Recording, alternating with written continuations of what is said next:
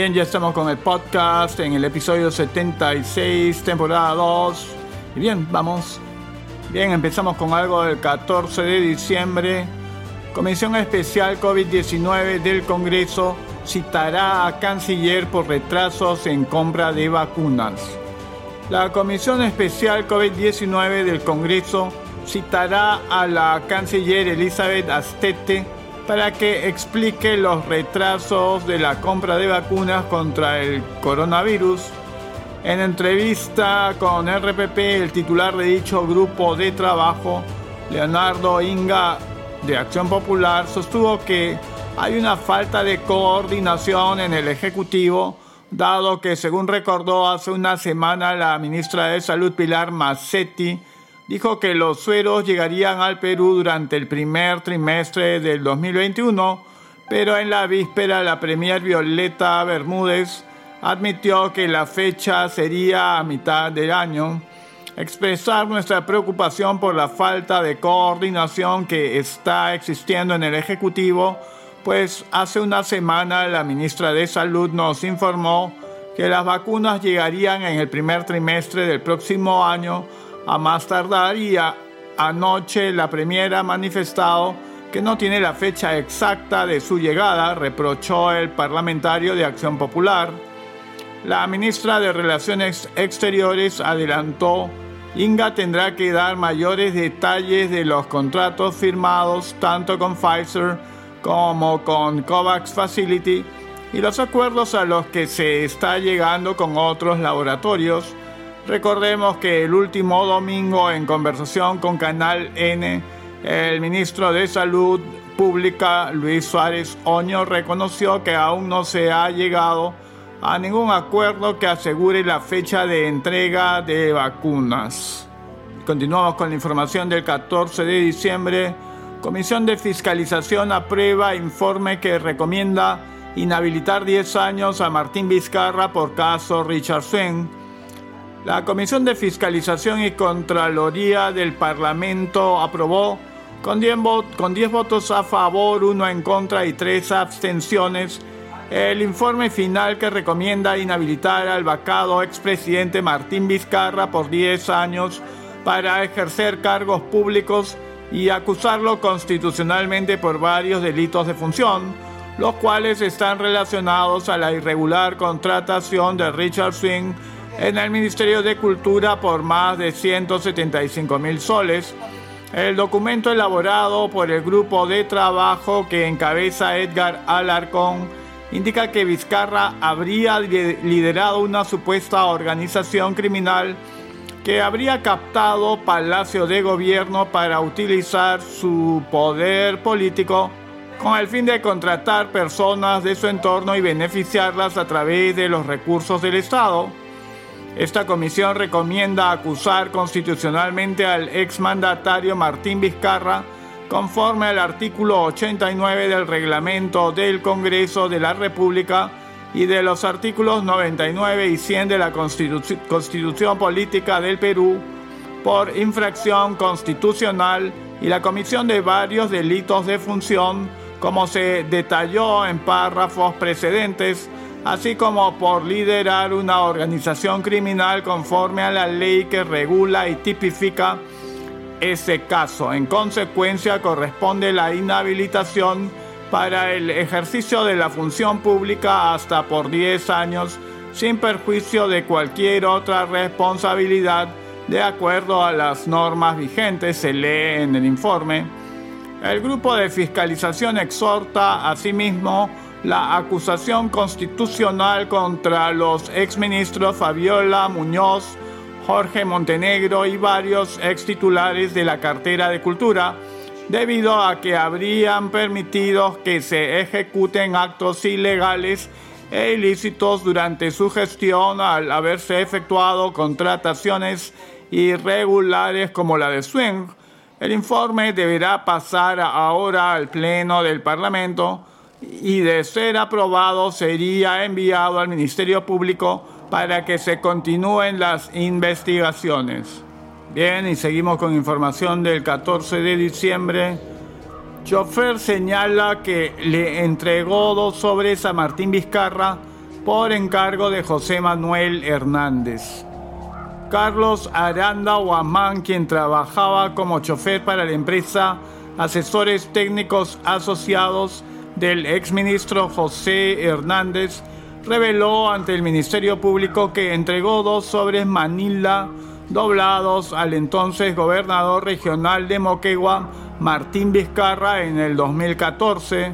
Según el dominical Panorama, el conductor Guamán recibió los sobres presentados de manos del exministro Hernández para entregar al exmandatario en su departamento en el distrito de San Isidro.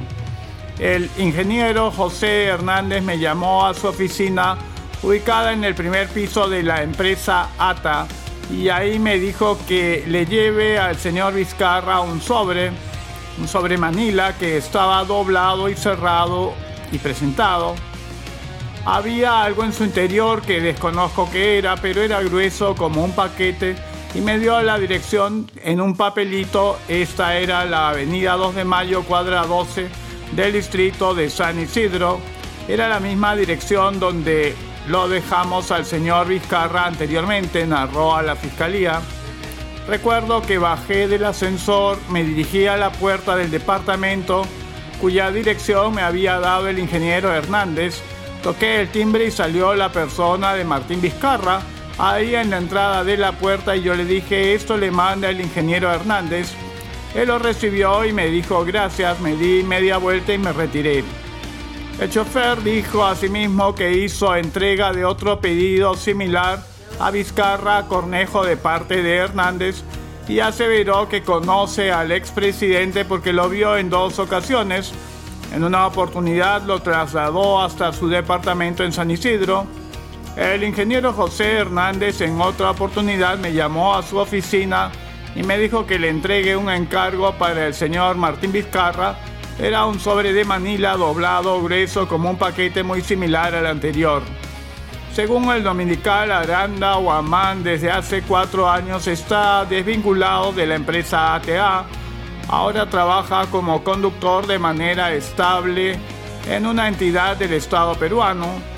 Por otro lado, el abogado de Vizcarra, Fernando Ugaz, minimizó las declaraciones y sostuvo que no existen pruebas de la supuesta entrega de dinero al ex jefe de Estado más allá de los testimonios de cinco aspirantes a colaboración eficaz.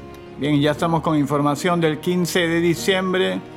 14 generales pasados a retiro presentan acción de amparo contra Francisco Sagasti y José Hélice. 14 generales de la Policía Nacional del Perú, quienes fueron pasados irregularmente al retiro por el gobierno, presentaron una demanda constitucional de amparo ante la Corte Superior de Justicia de Lima en contra del presidente de la República Francisco Sagasti y el actual ministro del Interior José Elice. Los altos oficiales buscan ser repuestos en la entidad policial. Como se recuerda, Sagasti anunció la designación del general César Cervantes como comandante general de la PNP, pese a que este se encontraba en el puesto décimo octavo en el escalafón, dando de baja a unos 18 generales, según la postura del gobierno, la cual ha sido ratificada recientemente por Hélice. El mandatario nombró a Cervantes como reemplazo de Orlando Velasco Mujica, basándose en una forma excepcional de designación del jefe de la PNP. Dentro de los demandantes precisamente se encuentra Velasco Mujica, quien fue pasado a retiro después de casi perder la batalla contra el coronavirus. No obstante, la argumentación del Ejecutivo, la ley de la policía precisa que el comandante general deberá ser elegido entre los tres tenientes generales de mayor antigüedad ante el escalafón de oficiales y que en caso de no alcanzar la disponibilidad de tenientes generales, la terna se completará con los generales de mayor antigüedad en el escalafón de oficiales. Incluso el artículo 7 del reglamento de dicha ley especifica que se puede nombrar a un general como titular de la policía siempre que no existieran tenientes generales cuya designación recaerá de entre los tres generales de mayor antigüedad en el escalafón de oficiales. Por tal motivo, la Defensoría del Pueblo instó al presidente Sagasti a que rezarza los derechos de generales que fueron injustamente pasados al retiro. Bien, y seguimos con noticias del 15 de diciembre. Y la fiscal Sandra Castro pide 36 meses de prisión preventiva para fundador de Podemos Perú.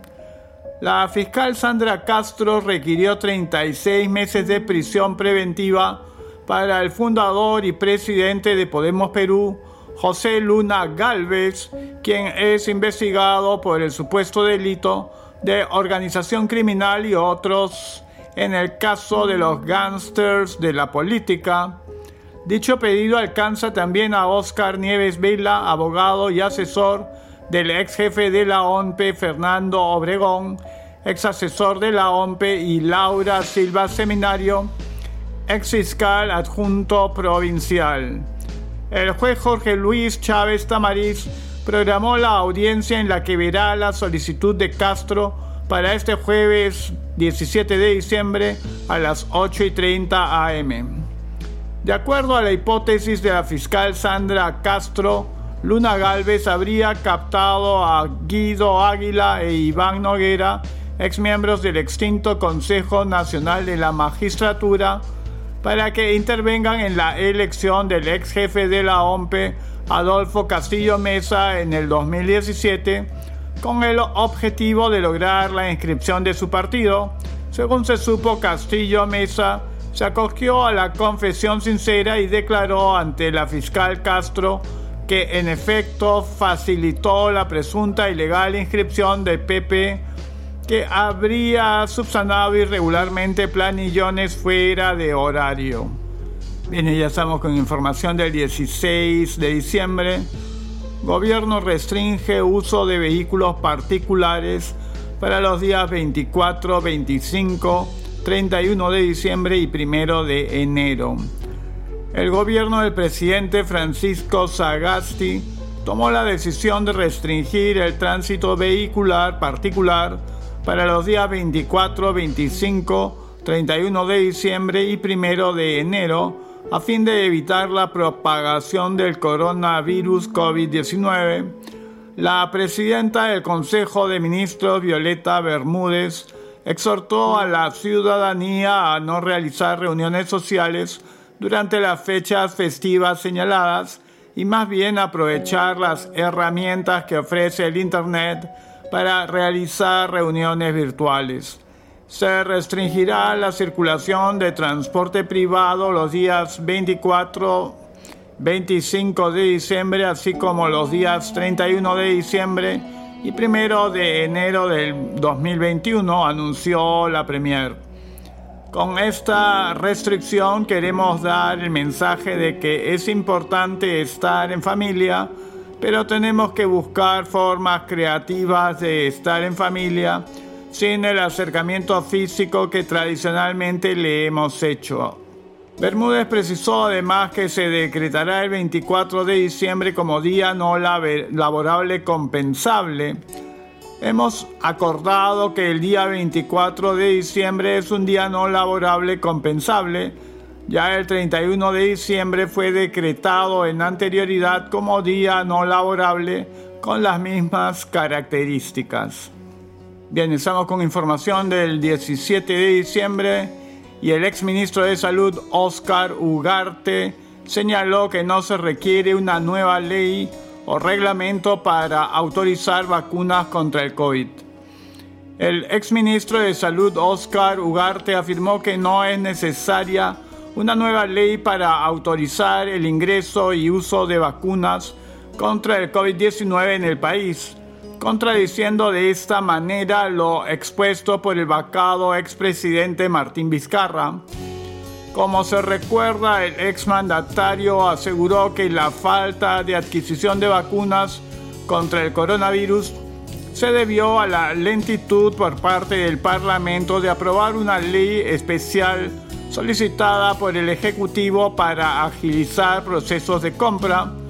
Frente a ello, Ugarte trajo a colación la Ley de Medicamentos 24459, aprobada en el 2009, la cual señala que el Ministerio de Salud puede autorizar provisionalmente en situación de emergencia o urgencia declaradas la importación, fabricación y el uso de productos farmacéuticos sin registro sanitario. Además, explicó que el artículo 20 autoriza la compra de productos en situaciones atípicas, presentando la copia de la resolución de declaración de emergencia emitida por la autoridad competente y el listado de los productos o dispositivos con sus especificaciones técnicas y que uno de los incisos especifica que el procedimiento aplica en situaciones donde la salud se vea afectada por la necesidad y no disponibilidad del producto o dispositivo en el mercado nacional. En otro momento, en conversación con RPP, el exministro aseveró que entiende la actitud del Ejecutivo de solicitar al Pleno una ley para que no haya flancos desde el punto de vista legal, sobre todo cuando las vacunas aún no han terminado sus procesos de experimentación. Sin embargo, señaló que la ley autoriza actuar en un escenario como la pandemia en la que nos encontramos. Cabe señalar que la ley también es clara al indicar que la compra puede darse sin esperar que los productos sean certificados. Entonces no necesitamos, ese es mi punto de vista, y es un alcance a las autoridades. No se requiere todo un proceso de nueva ley o de reglamentación si la FDA, Administración de Alimentos y Medicamentos de Estados Unidos, ya la autorizó, para nosotros basta en base a nuestra ley, finalizó el médico. Bien, ya estamos con información del 18 de diciembre. Pedro Chavarri afirma no estar arrepentido de haber removido a Vela y Pérez del equipo especial. Pedro Chavarri afirmó durante la audiencia de su apelación a la suspensión de 18 meses como fiscal supremo no estar arrepentido de nada.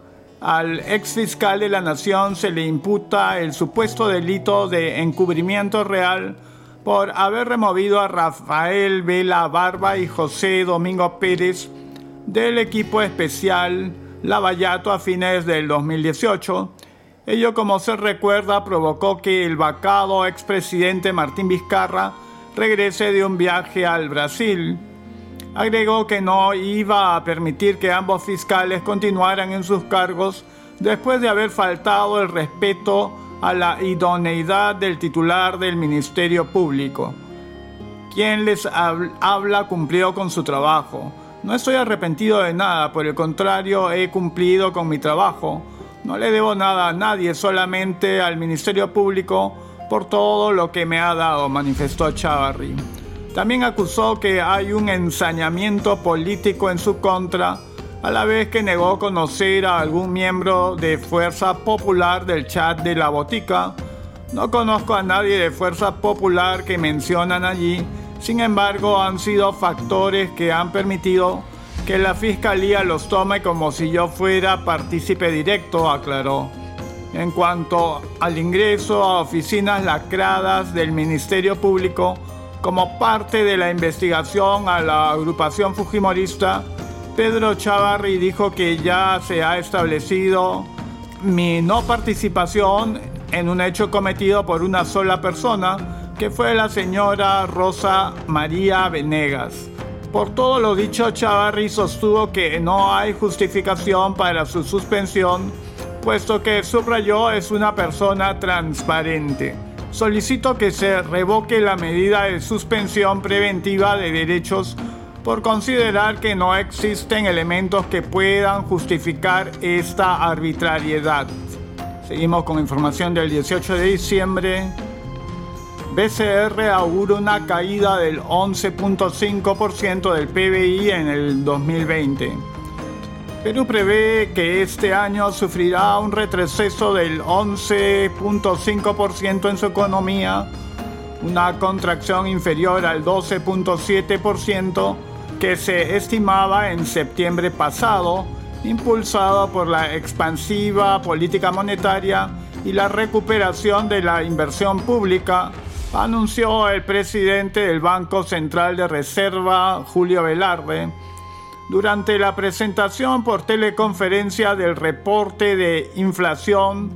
Velarde señaló este viernes que las nuevas proyecciones demuestran que la actividad económica del país ha venido recuperándose a un ritmo mayor del esperado tras sufrir de lejos la mayor caída en el confinamiento. Recordó en ese sentido que los efectos devastadores de la pandemia hicieron caer el Producto Bruto Interno peruano en menos 40.5% en abril pasado, cuando también se dio una disminución del empleo formal en 47%, con 2.4 millones de puestos perdidos. La recuperación ha sido bastante más rápida de lo que esperábamos en parte por la política monetaria que ha sido expansiva y a esto le agregamos en octubre el impulso de la inversión pública, explicó Velarde.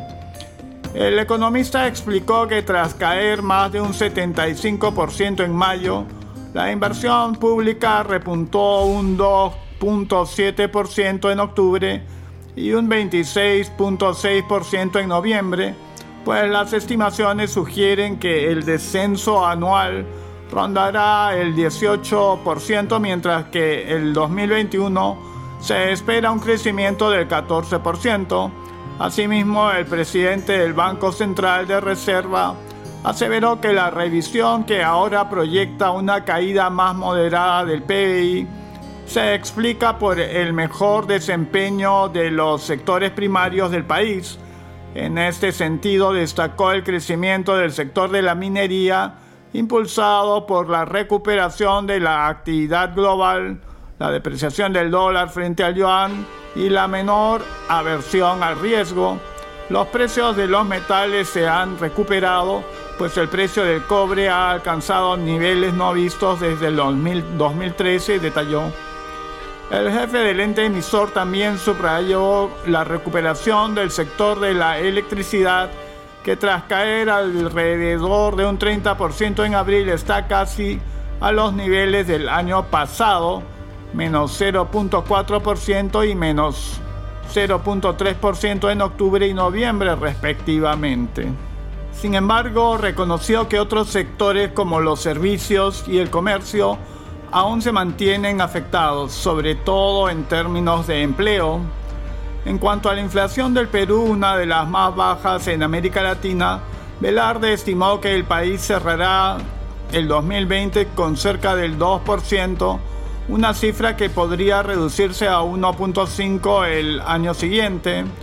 De acuerdo con la nueva proyección del Banco Central, la economía del país andino podría alcanzar los niveles anteriores a la pandemia en el transcurso del 2021, cuando se estima un crecimiento del 11.5%, siempre y cuando no haya un atraso en la adquisición y distribución de las vacunas. De hecho, Velarde sostuvo que los avances en torno a la prevención al COVID-19 tendrán un impacto positivo en la economía, en la actividad económica peruana que compensaría el efecto negativo transitorio de una eventual segunda ola de contagios. Además, pronosticó que el país logrará el próximo año un superávit comercial récord de 13.253 millones de dólares frente al superávit de 7.795 millones previsto para el 2020.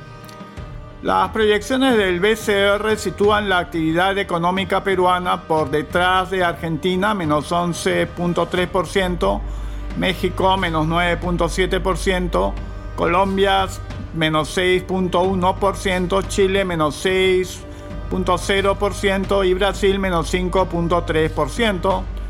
Sin embargo, el presidente de la institución destacó que Perú padeció de lejos la mayor caída durante los meses de cuarentena y que aún así es el único país de la región que no ha recibido un downgrade en su calificación soberana.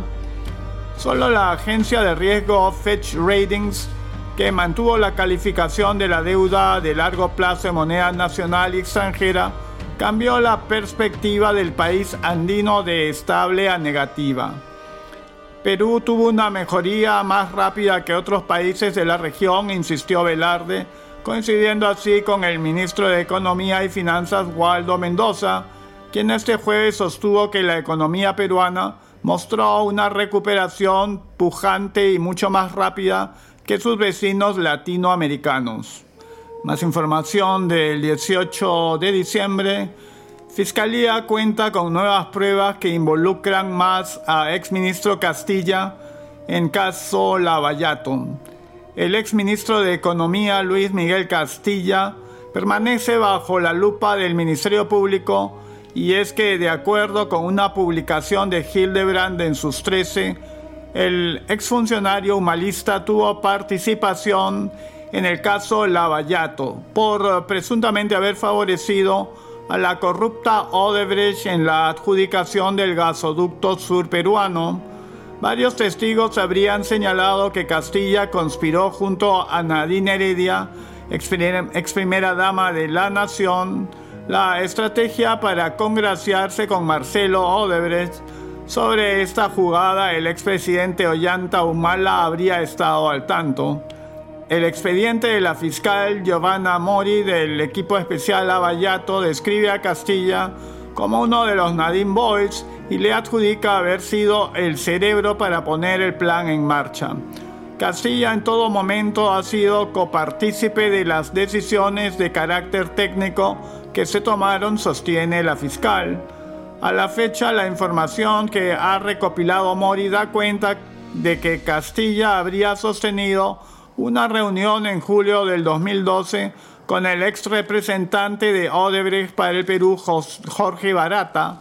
En esa cita el ministro le habría asegurado que ya estaba en marcha el proyecto del gasoducto. Asimismo, existen suficientes indicios que demostrarían que Castilla se coludió para favorecer a la constructora. Estamos trabajando con información nueva que aún es reservada declaró la fiscal Mori. Bien, ahora tenemos un extracto del podcast del Ministerio de Energía y Minas que viene muy a colación al tema que hemos venido tratando de la economía, puesto que este es un tema conexo. Bienvenido, señor Ducasi. Lo primero de lo que quisiéramos conversar es en esta época de reactivación económica en la que estamos abordando, cómo queda la situación del empleo que, en, lo que arroja el boletín. Bueno, el empleo directo en minería ha tenido una recuperación de aproximadamente 6% en el mes de octubre con relación al mes de septiembre, es decir, ha subido en 6%. Todavía no estamos exactamente a niveles pre-pandemia, estamos un, un poco por debajo, aproximadamente un 10%, pero estamos en un proceso de franca recuperación eh, desde el mes de mayo, que fue la peor caída. Es decir, de mayo, en el mes de junio, julio, agosto, hasta el mes de octubre, ha venido remontando paulatinamente mes a mes. Estamos hablando de, de un periodo de cuántos meses ininterrumpidos. Cinco meses ininterrumpidos y según eh, lo que maneja su dirección, ¿esto va a ser un continuo hasta fin de año? Esto debería seguir remontando hasta alcanzar niveles, como te digo, eh, pre-pandemia, ¿no? Perfecto. Con estos niveles pre-pandemia, eh, ¿se tiene un estimado de, en cuánto tiempo se podría equilibrar la balanza, regularizarse la situación? Yo calculo que de aquí a unos dos o tres meses deberíamos ya estar nuevamente en el mismo nivel. Hablemos del precio de los metales. En esos momentos los mercados nuevamente se están equilibrando. ¿Cómo está la situación de nuestras exportaciones? Las exportaciones, bueno, sufrieron una caída importante durante la pandemia y han venido eh, recuperándose también en los, últimos meses. Todavía no estamos en niveles previos a, la pandemia, pero eh, definitivamente hay varios metales que ya están subiendo. Con respecto a los precios que mencionaste, los precios sí están en niveles bastante atractivos, sobre todo en cuanto al cobre, la plata, el oro, son metales que, que están a unos niveles bastante interesantes para los inversionistas. Hablemos de las inversiones mineras, en todo caso, ¿cuál es el panorama en la actualidad? Sí, las inversiones mineras vienen también recuperándose. Actualmente, en lo que va del año, se tiene un acumulativo de 3.200 millones de dólares. Cabe recalcar que estamos 30% con respecto al acumulado a la misma fecha, es decir, al cierre de octubre del 2019. Obviamente todo esto por, por, por la coyuntura que hemos tenido en el, por la pandemia del 2020. Sin embargo, se, está, se ha tenido una, un alza importante en el mes de octubre con respecto al mes de septiembre y se espera que para los últimos dos meses del año este incremento se mantenga y logremos llegar a la cifra eh, que se ha mencionado anteriormente de 4.200 millones de dólares para el total de inversiones en el año 2020. Luego de que tenemos el tema de la inversión minera, hablemos del, del PBI minero metálico, que es otro de los, de los pilares en los que se sostiene este boletín. Sí, actualmente eh, estamos con casi un 11% al cierre de octubre con respecto al año 2019, es decir, estamos 11 puntos por debajo. ¿no? Sin embargo, en el nivel más duro de la pandemia, que fue el mes de mayo, desde el mes de mayo hasta ahora se ha recuperado 40 puntos, casi 40 puntos porcentuales, es decir, 40%, logrando estar de casi un menos 50 a hoy día un menos 11%. O sea, hay una franca recuperación. ¿Y se tiene una visión de, cuándo lleguemos a una cifra positiva? Eh, bueno, el año se va a cerrar con un PBI minero metálico definitivamente negativo, de acá faltan dos meses, pero de todas maneras en el año 2021 sería estar remontando esta situación. Para ir terminando su participación en esta nueva edición de nuestro podcast, eh, ¿qué reflexión le deja esta edición de octubre del Boletín Estadístico Minero para los inversionistas, de cara a quienes quieran apostar por el Perú? Bueno, las cifras vienen bastante, bastante optimistas, ¿no? Como mencionábamos, hay un incremento en el empleo importante y paulatino en los últimos seis meses. Hay una evolución interesante en cuanto a inversiones mineras, que se viene recuperando también desde el momento más bajo. La producción metálica también está al alza y el PBI minero metálico, si bien es cierto que sigue negativo, también se viene recuperando. Esto acompañado de una coyuntura de precios al alza, como son los precios de la plata, el cobre y el oro, definitivamente generan un ambiente bastante auspicioso para los inversionistas. Perfecto, muchas gracias. Agradecemos nuevamente la participación de Luis Ducasi, director general de promoción y sostenibilidad minera. Esto ha sido Cifras y Datos. Bien, ahora estamos con información del 19 de diciembre. Congreso aprueba reforma para incrementar presupuesto en educación a no menos del 6% del PBI. El Pleno del Congreso aprobó este sábado en segunda votación la reforma con 94 votos a favor, 6 en contra y 15 abstenciones. La reforma constitucional que propone el incremento del presupuesto del sector educación hasta llegar al 6% del Producto Bruto Interno, la educación es un derecho humano fundamental que garantiza el desarrollo de la persona y la sociedad, por lo que el Estado invertirá anualmente no menos del 6% del PBI, establece la nueva modificación a la Carta Magna. Recordemos que a inicios de julio de este año, el legislativo aprobó la iniciativa en primera votación con 115 votos a favor, 4 votos en contra y 5 abstenciones, a lo que se opuso el Ministerio de Economía y Finanzas. Durante la sustentación del dictamen, el titular de la Comisión de Constitución del Congreso, Omar Chejade, de Alianza para el Progreso, dijo que la educación constituye un derecho fundamental que garantiza el desarrollo, por lo que se debe invertir no menos del 6% del Producto Bruto Interno. El autor de la iniciativa legislativa fue Luis Valdés, Valdés Farías, también de Alianza para el Progreso. Aquel entonces el proyecto contó con el respaldo de las bancadas Alianza para el Progreso, FREPAP, Unión por el Perú, Podemos Perú, Somos Perú, Frente Amplio y Acción Popular. Y bien, llegamos al final del podcast en el episodio 76, temporada 2. Y nos despedimos, no sin antes desearles feliz Navidad 2020 y un feliz año nuevo 2021. Hasta pronto.